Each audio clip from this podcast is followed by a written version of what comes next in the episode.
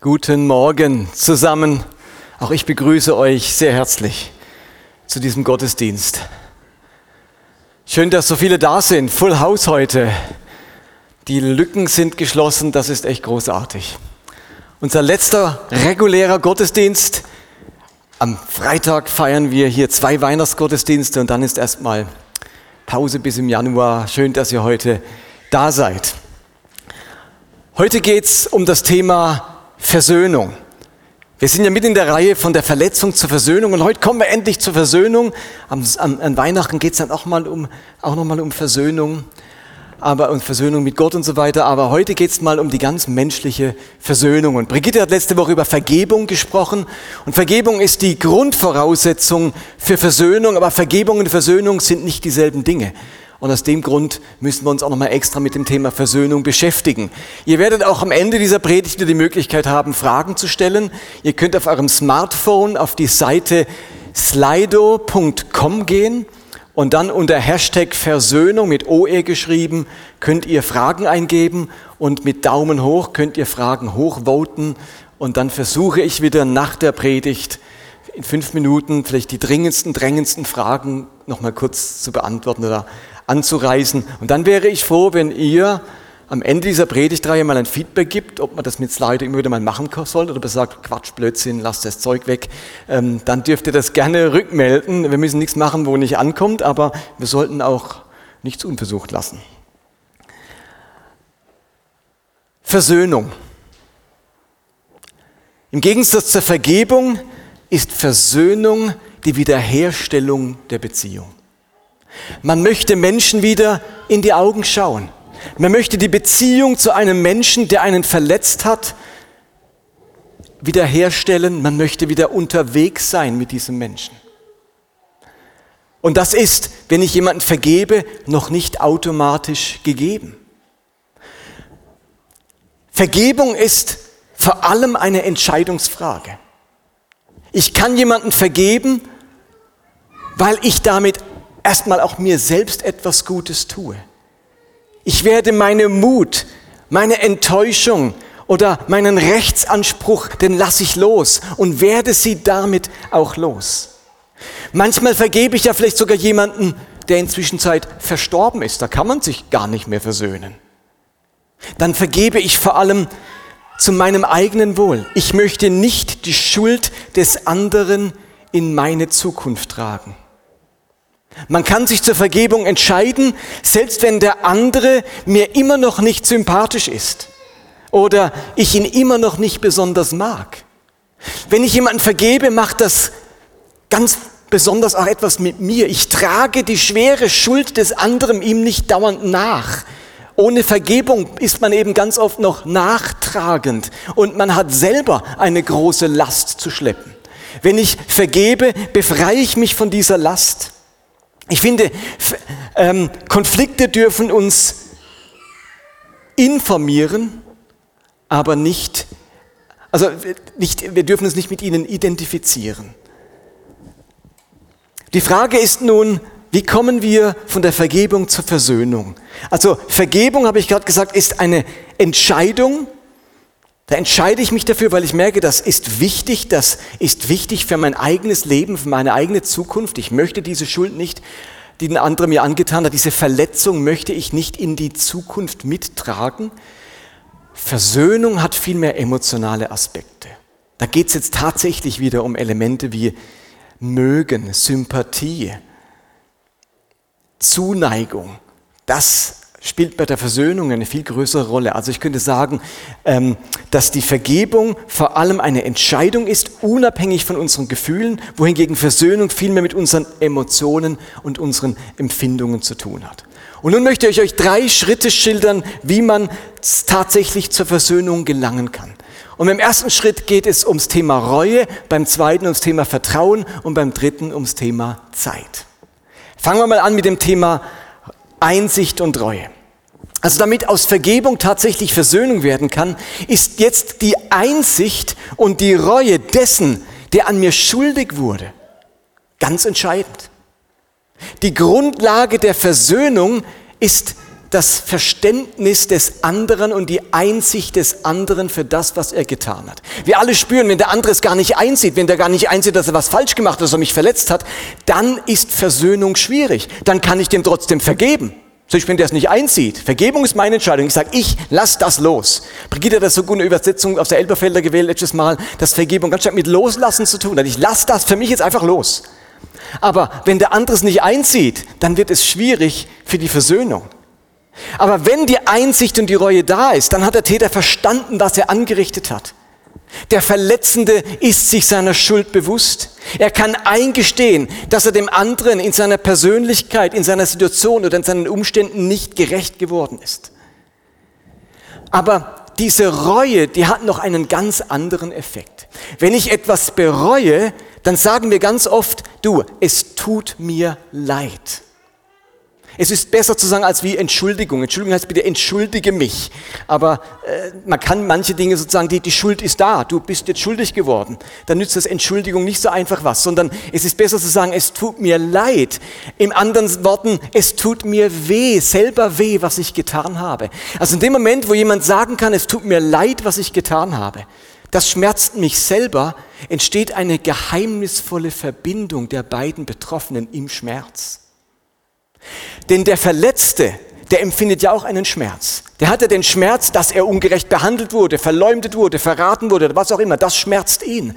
Und wenn jetzt der Täter auch zum Ausdruck bringt, mich schmerzt das auch, was ich da getan habe. Ein Stück weit, ich spüre deinen Schmerz mit, ich begreife, wie das weh tut, was ich da getan habe. Dann entsteht eine ganz wichtige Verbindung der beiden Personen im Empfinden von Schmerz. Und ein Stück weit ist es das, was der Verletzte auch erleben möchte, dass der andere Anteil nimmt an dem eigenen Schmerz, den er zugefügt hat. Könnt ihr das nachvollziehen? Diese Verbindung im Schmerz? Und diese Anteilnahme am Schmerz, die schafft plötzlich wieder Nähe, die schafft wieder eine Verbindung. Reue erzeugt damit eine neue Zuneigung, weil ich mich hinneige in den Schmerz des anderen. Und zudem bringt die Reue normalerweise mit sich, dass man auch den Wunsch empfindet, wieder gut zu machen, was man angerichtet hat. Vielleicht habe ich irgendwo einen Schaden angerichtet und jetzt bemühe ich mich darum, das wieder gut zu machen, soweit es möglich ist. Es ist nicht immer möglich, eine Wiedergutmachung, äh, weil die Sache jetzt halt kaputt ist oder weil äh, etwas geschehen ist, das man nicht rückgängig machen kann. Aber wo es möglich ist, bewirkt die Reue den Wunsch auch zur Wiedergutmachung. Also der erste Schritt ist, dass der, dass der Täter die Einsicht hat, Verständnis für was er getan hat, Reue empfindet, damit den Schmerz mitempfindet und den Wunsch zum Ausdruck bringt, es wieder gut zu machen. Das ist der erste wichtige Schritt für Versöhnung. Und wenn der nicht geschieht, ist wie gesagt Vergebung meinerseits möglich. Aber Versöhnung braucht diesen Schritt der Reue und der Einsicht des anderen. Der zweite Schritt ist dann das Vertrauen. Eine Verletzung durch einen anderen ist ja auch immer eine Entfremdung. Eine Verletzung beschädigt die Integrität und die Loyalität einer Beziehung. Denn der Verletzte, der hat ja bewusst oder unbewusst nicht darauf geachtet, was mir wichtig ist oder was meiner Würde entspricht oder was meine Persönlichkeit braucht. Und wenn das von einem anderen nicht beachtet wurde, missachtet wurde, entsteht natürlich bei mir Misstrauen. Verletzungen erzeugen Misstrauen, weil ich mir nicht mehr sicher bin, ob der andere mein Wohl und meine Würde und meine Situation und meine Persönlichkeit wirklich im Blick hat, wirklich darauf achtet oder achtlos darüber hinweggeht. Eine Verletzung sät den Verdacht, dass der andere nicht sonderlich auf mich achtet. Und das sät Misstrauen. Und dieses Misstrauen verbaut jetzt eben etwas in der Beziehung.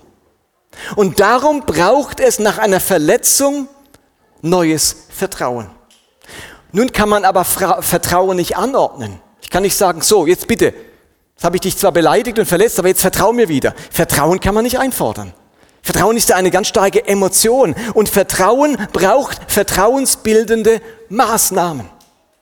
Vertrauen kann nur entstehen durch vertrauensbildende Maßnahmen. Man kann es nicht einfordern. Vertrauen ist wie eine Pflanze, die wächst.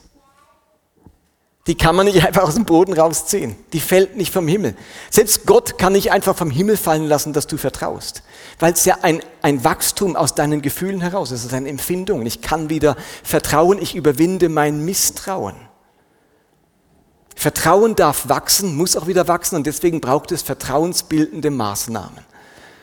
Also das müssen wir uns bewusst machen, wenn wir Versöhnung wollen, dann braucht es von beiden Seiten wieder vertrauensbildende Maßnahmen. Man muss also in irgendeiner Form positive Erfahrungen miteinander machen.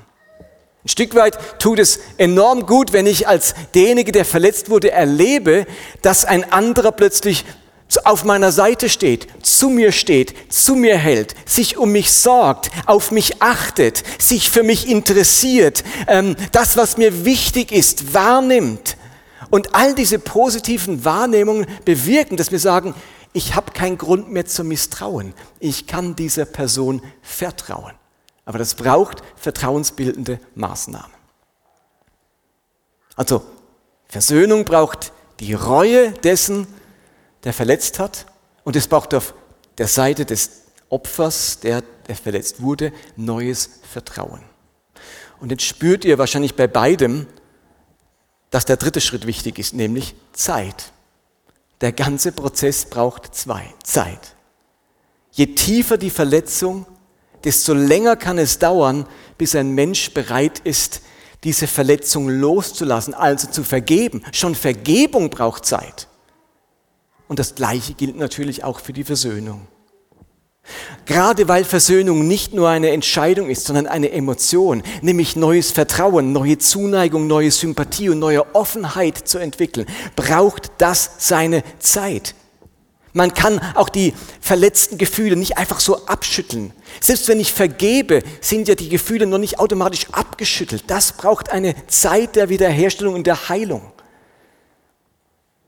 Meine Beobachtung ist nun allerdings, dass viele Menschen in christlichem, im christlichen Kontext sehr schnell zur Versöhnung kommen wollen. Man sagt jetzt, ist wieder gut, vergeben, versöhnt. Aber häufig ist das nicht so. Man kann Versöhnung nicht einfach herbeizwingen. Bloß damit unser Harmoniebedürfnis oder unsere christliche Vorstellung von Einheit und Frieden wiederhergestellt ist.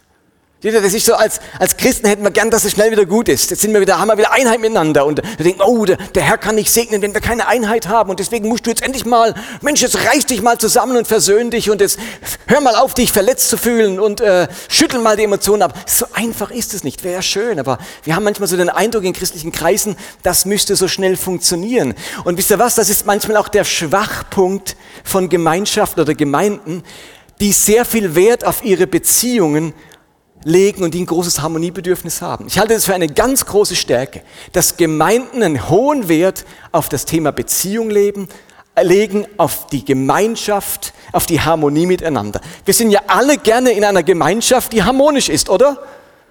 Wahrscheinlich wird niemand sagen, ach, ich hab's gern so ruppig und äh, wenn man so Zeug von Latz knallen, da fühle ich mich richtig wohl. Logisch haben wir es alle gern harmonisch.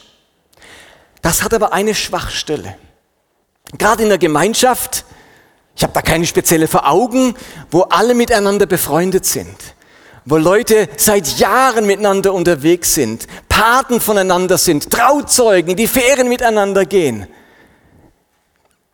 Da ist das einerseits unglaublich kostbar, cool in so einer Gemeinschaft zu sein. Aber wisst ihr, was das Problem ist? Man wird ein wenig konfliktscheu.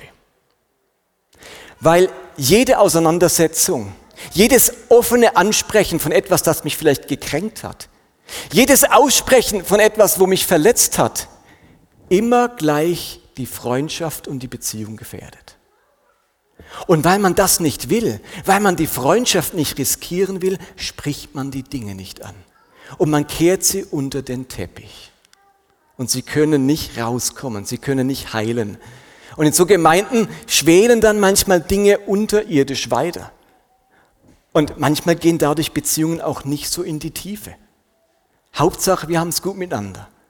Aber was mich da kränkt, dass ich so lange schon nicht wahrgenommen werde oder dass ich äh, immer wieder das zu hören bekomme, wo ich mich ungerecht beurteilt fühle oder was auch immer, spricht man nicht an. Ich will unsere Freundschaft nicht riskieren. Und ich finde es da ganz wichtig, dass Konflikte angegangen werden, dass kritisches Feedback nicht verschwiegen wird. In so einer Gemeindekultur gibt es dann oftmals auch keine gesunde Feedback-Kultur, weil ja auch Feedback immer die Gefahr birgt, hu, ist er mir dann böse, nimmt er mir das übel und da gibt es kein Feedback. Dadurch bleiben aber Dinge, wie sie sind. Prozesse werden nicht optimiert. Das Ungute wird nicht angesprochen, Auseinandersetzungen werden nicht gelöst und man setzt sich immer weiter auseinander.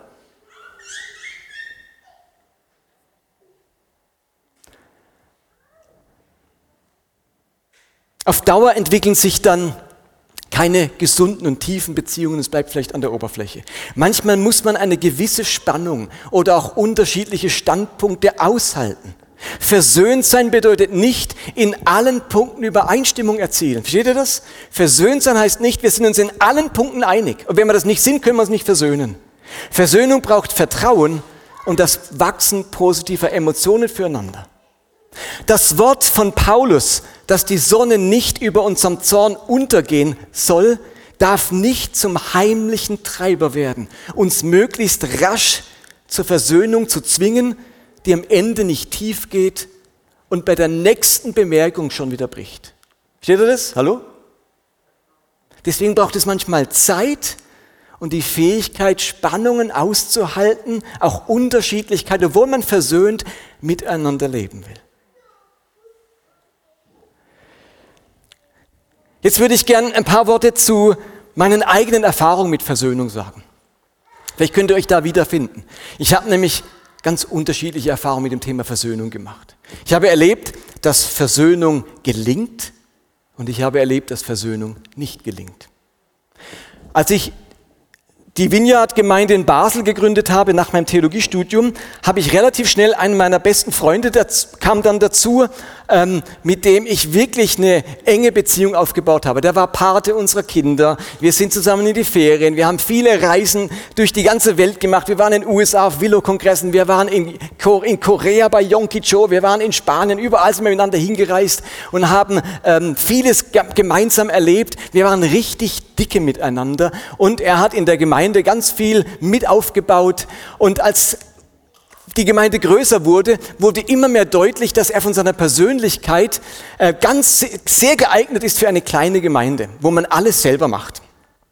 Als die Gemeinde gewachsen ist, brauchte es vor allem Multiplikatoren, Leute, die Teams aufbauen, Verantwortung weitergeben und so weiter. Und da hat man relativ schnell gemerkt, das ist nicht seine Leiterschaftsbegabung. Er ist der Typ, der alles selber macht. Müsst ihr euch vorstellen, wir hatten am Schluss ganz viele Kinder und er hat von 52 Sonntagen 50 selber die Kinderstunde gemacht. Und es gab kein Kinderteam. Und dann hat man versucht, ach, das müsste irgendwie, müsstest du was multiplizieren. Und da haben wir das mehrere Jahre in verschiedenen Bereichen probiert. Und irgendwann war klar, wir können ihn, also er war dann 100% angestellt, habe ich vergessen zu sagen. Irgendwann war klar, wir können ihn nicht länger in der Form anstellen. Und mussten ihm dann äh, tatsächlich kündigen. Und diese Kündigung, die hat durch verschiedene Umstände und Menschen, die ihn da sehr geraten haben, das nicht hinzunehmen, hat das sehr verletzt. Und er ist dann auch aus der Gemeinde weggegangen. Das ist sehr ungut gelaufen. Er hat sich von mir und dieser Entscheidung sehr verletzt gefühlt. Und einige Zeit später habe ich wahrgenommen, dass man diesen Wechsel auch viel cleverer und weiser und besser hätte gestalten können, als ich es gemacht habe. Im Nachhinein ist man immer so viel schlauer. Kennt ihr das? Und habe ich gedacht, ich muss meinen Freund wirklich ansprechen und ihn um Verzeihung bitten, dass ich das so gemacht haben, wie wir es gemacht haben, dass das nicht gut war. Habe ihm das geschrieben und gesagt, es tut mir sehr leid, ähm, dass sich das so entwickelt hat und ich bitte dich um Verzeihung und ich würde mich freuen, wenn wir uns mal wieder treffen. Und dann hat er mir zurückgeschrieben, dass er mir vergibt, er vergibt mir das, was ich da getan habe, aber er möchte keinen Kontakt mehr zu mir. Puh. Und dann habe ich es jedes Jahr wieder versucht. Jedes Jahr habe ich ihm geschrieben und gefragt, wollen wir uns mal auf einen Kaffee trinken, treffen? Und er hat mir jedes Jahr gesagt, er möchte keinen Kontakt mehr. Und wisst ihr was? Das belastet mich bis heute. Das ist eine Hypothek in meinem Leben. Ich bin an jemand schuldig geworden. Er hat mir zum Glück gesagt, ich habe dir verziehen, aber ich habe ihn offensichtlich so verletzt, das hat so viel Schaden in seiner Persönlichkeit angerichtet. Ich erinnere ihn wohl so sehr an einen gewissen Schmerz in seinem Leben, dass er keinen Kontakt mehr mit mir möchte. Und mit dieser Hypothek muss ich bis heute leben. Und ich denke oft daran. Und er wohnt natürlich auch noch in Basel und jetzt war ich gerade wieder, als meine Tochter geheiratet hat, sind wir bei ihm am Haus vorbeigelaufen und ich war versucht zu klingeln und da dachte ich gleichzeitig, nee, wenn er sagt, er will nicht, dann ist das auch ein Eindringen in etwas, wo er deutlich gesagt hat, stopp.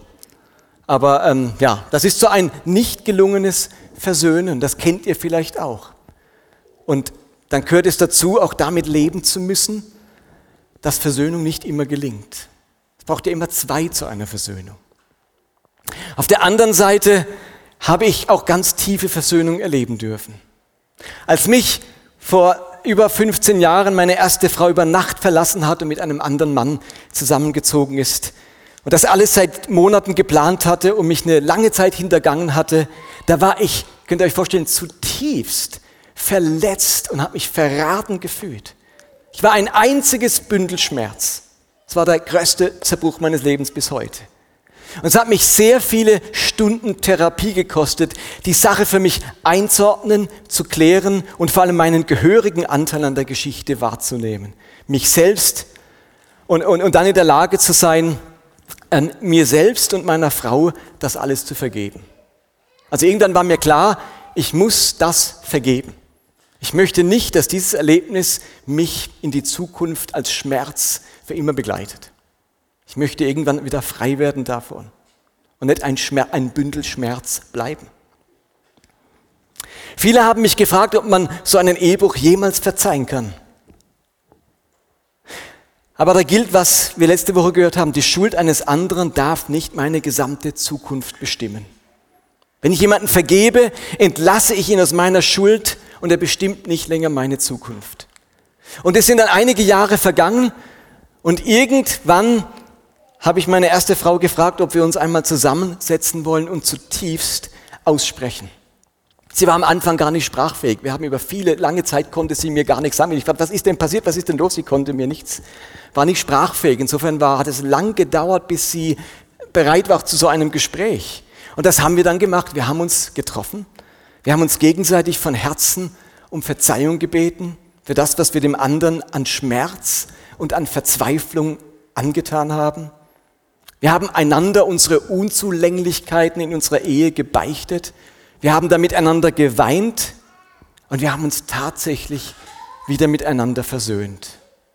Versteht ihr, immerhin haben wir einander einmal 20 Jahre unseres Lebens geliebt, so lange waren wir verheiratet. Da gab es ja immer noch vieles, was man an anderen wertschätzt, kostbar findet und bewundert.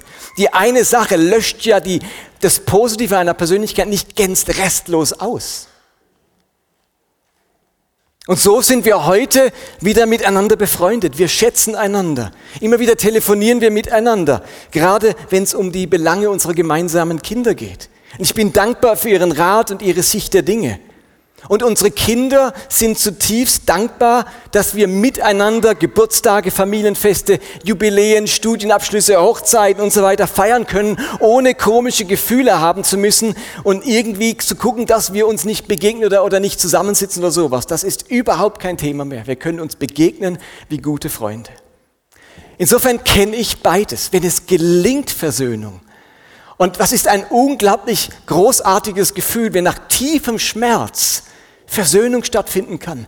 Das spiegelt etwas vom Reich Gottes wider. Aber es spiegelt auch etwas von dieser Welt wider, wenn Versöhnung nicht gelingt und wir erinnert werden an die Zerbrochenheit unserer Leben und dass wir nicht zu jedem Schritt in der Lage sind. Und da ist mir auch ganz wichtig noch anzufügen, es gibt so traumatische Verletzungen, da ist es sogar sinnvoll, wenn man sagt, ja, ich ringe mich irgendwann durch zur Vergebung, aber das Thema Versöhnung muss ich mir nicht vornehmen.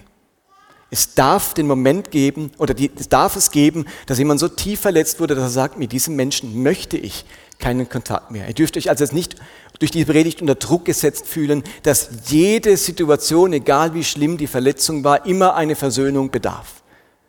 Ich glaube, dass Vergebung wichtig ist, weil wir da uns selbst etwas Gutes tun. Aber Versöhnung, da kommt es auch wirklich darauf an, ob ein Mensch wie tief ein Mensch verletzt wurde und ob man tatsächlich der Abstand die bessere Therapie ist als die Versöhnung. Die Predigt würde ich gerne mit einer kurzen Geschichte aus der Bibel beenden. Ich würde sagen, es kam noch gar keine Bibelstelle vor. Es gibt eine ganz wunderschöne Geschichte der Versöhnung, die ziemlich ohne die klassischen Versöhnungsworte geschieht. Es ist eine Geschichte der Versöhnung, die vor allem durch Gesten geschieht. Und das finde ich noch einen spannenden Aspekt. Versöhnung kann auch ganz anders ablaufen, ohne das klassische, ich würde mich gerne bei dir um Verzeihung bitten, bitte vergib mir und dann sage jawohl, ich vergebe dir. Versöhnung kann auch anders stattfinden, manchmal mit Gesten. Manchmal muss man auch ein Gespür dafür entwickeln, wo ein anderer eigentlich seine Reue kundtut. Erinnert euch, Jesus ist mit seinen Jüngern zum Schluss zusammen und sagt zu Petrus, bevor der Hahn kräht, wirst du mich dreimal verraten, verleugnen. Petrus, niemals, jeder andere, ich nicht. Und dann sitzen sie ums Feuer. Jesus sitzt da am Feuer, nachdem er verhört wurde. Petrus sitzt in der Nähe. Und zum dritten Mal passiert es ihm, dass er Jesus verleugnet. Dann kräht der Hahn. Jesus blickt sich um. Im Lukas-Evangelium wird es so brutal geschildert. Jesus blickt sich um, schaut Petrus in die Augen, während er das dritte Mal leugnet. Und dann kräht der Hahn. Und Petrus macht sich, wird bewusst, wie unglaublich schäbig er sich gerade behandelt, Jesus behandelt hat. Wie tief er seinen besten Freund, seinen Rabbi gerade verletzt hat, indem er ihn zum dritten Mal vor einer Magd, einer Sklavin, wo nicht viel zu befürchten war, verleugnet hat. Und dann heißt es, er ging hinaus und weinte voller Verzweiflung. Kaum ist es geschehen, ist Petrus bereits bewusst, was er angerichtet hat. Und seine Tränen sind eine ganz starke Geste seiner Einsicht und seiner Reue. Manchmal sind unsere Tränen Ausdruck unserer Reue. Manchmal sind sie stärker als jeder Satz, es tut mir leid. Steht ihr den Gedanken? Reue kann heißen, ich sage, es tut mir leid, aber manchmal wie bei Petrus sind einfach die Tränen, die fließen, über mein eigenes Versagen gerade, über die Verletzung, die ich angerichtet habe, ein ganz starkes Signal meiner Reue. Und ihr könnt euch wahrscheinlich vorstellen, wie Petrus sich gefühlt hat, weil Jesus jetzt abgeführt wird, äh, hingerichtet wird. Und er hatte keine Gelegenheit in der Zwischenzeit, sich mit Jesus zu versöhnen. Hätte so gern gemacht, er wäre wahrscheinlich ganz es gegangen gesagt, es tut mir leid, er rennt dann davon, gibt ja keine Gelegenheit, jetzt mit Jesus zu sprechen und jetzt ist er hingerichtet. Und es ist eben so eine Hypothek, jetzt konnte ich mich nicht mit Jesus versöhnen, wie schrecklich ist das, so will ich nicht leben. Unversöhnt mit diesem Jesus. Und dann steht Jesus auf, sie sind am Fischen, Petrus ist im Boot und dann erscheint Jesus am Ufer und macht da ein Feuer. Und dann sagt Petrus, hey, wer ist das da am Ufer? Und dann sagt Johannes zu ihm, das ist Jesus, unser Meister. Und es geschieht eine andere interessante Geste von Petrus. Er kann es nicht abwarten, zu Jesus zu kommen. Er zieht sich seine Kleidung an, springt ins Wasser und schwimmt zum Ufer schneller, als die mit dem Boot je zurückrudern können. So dringend war für ihn das Bedürfnis, sich mit Jesus zu versöhnen. Der hat's eilig, der will ans Ufer kommen und nicht, ich möchte sagen, also Petrus, halb so wild. Ich meine, du musst doch jetzt nicht nass werden. Das dauert halt fünf Minuten länger, bis die am Ufer sind mit dem Schiff. Aber das ist eine Geste von, ich kann es nicht abwarten, mich mit dir zu versöhnen. Ich suche deine Nähe. Also hätte auch sein können, er springt aus dem Boot und schwimmt in die andere Richtung zum Meer hin. So, ja, ich, ich habe so Scham, ich will Jesus nicht begegnen, ich traue mich nicht. Nein, er sagt sich, ich will mich mit diesem Jesus versöhnen. Und er schwimmt ans Ufer. Was für eine Geste, eine starke Geste der Versöhnungsbereitschaft. Und jetzt sitzen sie da am Frühstück, früher Morgen, essen Fisch Muss man erst mal machen zum Frühstück. Und jetzt macht Jesus etwas Spannendes, wiederum eine interessante Geste. Wie oft hat Jesus, äh, Petrus Jesus verleugnet? Dreimal. Und jetzt macht Jesus während dem Frühstück dreimal etwas. Sagt zu Petrus, Petrus, hast du mich lieb? Petrus sagt, ja. Sache geklärt. Ja, von wegen. Jesus fragt ein zweites Mal, hast du mich lieb? Und Petrus sagt, ja. Und dann fragt Jesus ihn ein drittes Mal, hast du mich lieb? Und Petrus sagt wieder, ja, Herr, du weißt, dass ich dich lieb habe. Ist doch spannend. Dreimal verleugnen, dreimal die Bekundung der Liebe. Hier geschieht die Versöhnung nicht mit, Petrus, hast du mir noch was zu sagen? Ja, Jesus, es tut mir furchtbar leid. Wäre auch okay. Die machen das, wie soll man es nennen, geheimnisvoller, ähm, mit mehr Gesten. Da wird nicht gefragt, tut dir es leid, sondern er wird gefragt, hast du mich lieb? Und dann sagt Petrus, ich habe dich lieb. Also da fehlen die klassischen Begriffe, die zu einer Versöhnung gehören. Merkt ihr das? Und trotzdem findet sich vollumfänglich statt. Und damit will ich nur ausdrücken, lasst uns nicht zu versessen darauf sein, dass immer die richtigen Worte fallen, bevor wir bereit sind zu verzeihen oder uns zu versöhnen. Manchmal müssen wir die Gesten lesen. Manchmal müssen wir spüren die Versöhnungsbereitschaft eines anderen, selbst wenn er die Worte nicht ausspricht. Nicht jedem gelingt es vielleicht so, le so leicht hinzugehen, zu sagen, es tut mir leid. Er macht dafür eine Geste, er macht ein Geschenk oder er redet etwas anderes sehr Positives, macht dir ein Kompliment. Und dann ist es manchmal nicht schlecht, wie Jesus wahrzunehmen, da will sich jemand versöhnen. Vielleicht sollte ich eine Frage stellen. Vielleicht frage ich, sind wir wieder gut? Oder hast du mich wieder lieb? Oder wie auch immer. Es darf andere Formen der Versöhnung geben. Aus dieser Geschichte lerne ich da ganz viel, dass Versöhnung viele Wege kennt und dass unsere Gesten manchmal eine ganz wertvolle Sprache sind. Und darum die Frage an euch, habt ihr den Eindruck, dass bei euch irgendwo Versöhnung noch aussteht? Wo möchte Gott dir Mut machen, an das Thema Versöhnung mit dieser oder mit jener Person noch einmal ranzugehen und zu schauen, ob Versöhnung möglich wäre. Jetzt gerade vor Weihnachten ist das nochmal eine ganz gute Zeit, sich diese Gedanken zu machen. Und falls jetzt nochmal die ein oder andere Frage aufgekommen ist, dürft ihr euer Handy rausnehmen. Wo darf man das schon in einem Gottesdienst? Und was eintippen auf Slido. Wir nehmen uns dann nochmal fünf Minuten Zeit. Der Jocke spielt eine kleine Musik. Ich schaue mal, was für Fragen kommen. Und dann würde ich mir nochmal zwei, drei Minuten dafür Zeit nehmen. Und dann kommt der Johannes mit den Ansagen. Eine Frage lautet, die ganz oben steht, wie können wir die Fähigkeit Konflikte emotional auszuhalten, stärken. Ich glaube, dass es für niemanden ange angenehm ist, einen Konflikt zu haben. Das ist immer etwas Unangenehmes, etwas, das wir vermeiden möchten.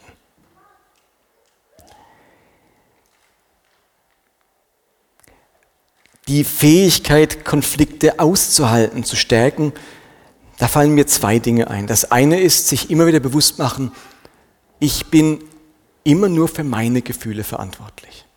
Jeder ist immer nur für seine Gefühle verantwortlich. Du bist nicht für die Gefühle eines anderen verantwortlich. Du bist für dein Tun verantwortlich. Aber versteht ihr, was wir empfinden, ist immer eine Entscheidung unsererseits. Gefühle sind unsere Geschichte. Und wir merken das ja, dass auf die gleichen Vorfälle Menschen und mit unterschiedlichen Gefühlen reagieren. Wir haben die Fähigkeit zu entscheiden, was für Gefühle wir empfinden wollen. Und diese Fähigkeit, die darf man auch lernen und verstärken. Aber es muss kein Automatismus sein, dass ich immer so reagiere. Ich muss das auch gerade lernen. Ich habe gemerkt, dass mir es nicht immer leicht fällt, die richtigen Gefühle in bestimmten Situationen zu empfinden. Wisst ihr, was ich gemacht habe? Ich habe einen Coach angefragt und habe gesagt, ich möchte sechs Termine weil ich dieses Thema angehen möchte. Ich möchte lernen, für meine Gefühle Verantwortung zu übernehmen und gleichzeitig mir zu sagen, und ich habe nicht die Verantwortung für die Gefühle eines anderen. Ich darf den anderen nicht runtermachen, fertig machen, beleidigen. Das ist meine Verantwortung.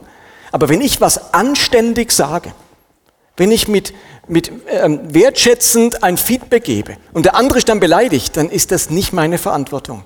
Wenn ich ihn runtermache, beleidige ich meine Vater, versteht ihr? Aber dann, wenn ich versuche, die Dinge gut und anständig zu machen, dann bin ich für meine Gefühle verantwortlich, nicht für die des anderen. Und zum anderen merke ich, dass ich mit meinen Gefühlen grundsätzlich im Kontakt sein muss. Es ist immer, das ist auch die nächste Frage, ähm, was ist, äh, wenn man die negativen Gefühle nicht losbekommt? Ich würde euch auf alle Fälle raten, Gefühle immer erstmal zuzulassen. Gefühle gehören zu uns und es macht nie Sinn, Gefühle einfach zu unterdrücken. Das löst sie nicht. Das schiebt sie nur in den Untergrund, in die Mafia. Und dann melden sie sich unfair und zur falschen Zeit. Gefühle erstmal zulassen, sie sind da. So sind sie jetzt. Und manchmal muss man erst eine Weile Zeit verbringen, um diese Gefühle wahrzunehmen. Wie fühle ich mich eigentlich? Was geht eigentlich in mir vor? Aha, ich bin ja seit Tagen schlecht gelaunt. Ist mir selber gar nicht so aufgefallen. Ich bin so im Denken drin, was ist da passiert und warum hat er das gemacht? Und man ist so im, Hamsterrad, ich merke es der Ehemann oder die Kinder oder, oder die Arbeitskollegin sagt, was ist denn mit dir los? Manchmal braucht es eine Zeit, bis man merkt, wie, wie fühle ich eigentlich gerade? Und aus diesen Gefühlen rauszukommen, das ist manchmal ein längerer Prozess. Ich habe, als ich, als ich mich so verletzt gefühlt habe von meiner Frau, da habe ich tatsächlich ein Jahr Therapie gebraucht. Das ist jetzt auch eine massive Verletzung. Eine andere Sache muss nicht so lang gehen, aber das geht nicht einfach so, aus den Gefühlen rauszukommen. Ich, da ist niemand von uns so ein Superheld, der sagen kann, so, schnipp und morgen früh stehe ich auf und alles ist weg. Das braucht seine Zeit. Gefühle sind wie Verletzungen, verletzte Gefühle, die müssen heilen. Aber manche Verletzungen brauchen die Hilfe von Therapeuten, von einer Krankenschwester, einem Verband, einer Salbe, einer Operation. Und mit verletzten Gefühlen ist es manchmal ganz ähnlich die brauchen ihre Zeit und manchmal auch ihre Hilfe, dass sie heilen.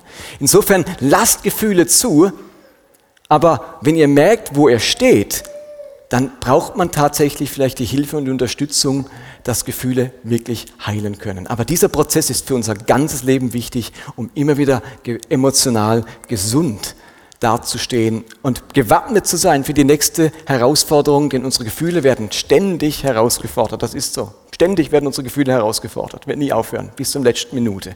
Und darum ist ein guter Umgang mit unseren Gefühlen, sie handhaben zu können, sie managen zu können, enorm hilfreich. Eine lebenslange Übung, wo mir der Glaube enorm dabei hilft. Okay, lasst mich ein Gebet sprechen. Vater im Himmel, ich danke dir für das Thema Versöhnung. Danke, dass du dich zuerst mit uns versöhnt hast. Und ich bitte dich, dass du uns hilfst, zur Versöhnung hindurchzubrechen, gerade dort, wo es uns schwerfällt. Ich bitte dich, dass du uns hilfst, mit unseren verletzten Gefühlen zurechtzukommen. Ja, Jesus, wir wollen erleben, dass der Glaube und vor allem die Gegenwart deines Geistes in unserem Leben eine ganz große Hilfe ist, dass er unser bester Therapeut ist für die Heilung und Wiederherstellung unserer Emotionen und auch unserer Beziehungen. Wir vertrauen der therapeutischen Wirkung deines Geistes in unserem Leben und danken dir, dass wir einander haben, dass wir die Weisheit voneinander haben und uns gegenseitig auch unterstützen können, in ein gesundes Gefühlsleben hineinzuwachsen durch gute Freunde, durch gute Begleiter, durch Menschen, die mich wertschätzen und die es gut mit mir meinen. Und davon haben wir viele in dieser Gemeinde. Dafür danke ich dir von ganzem Herzen. Amen.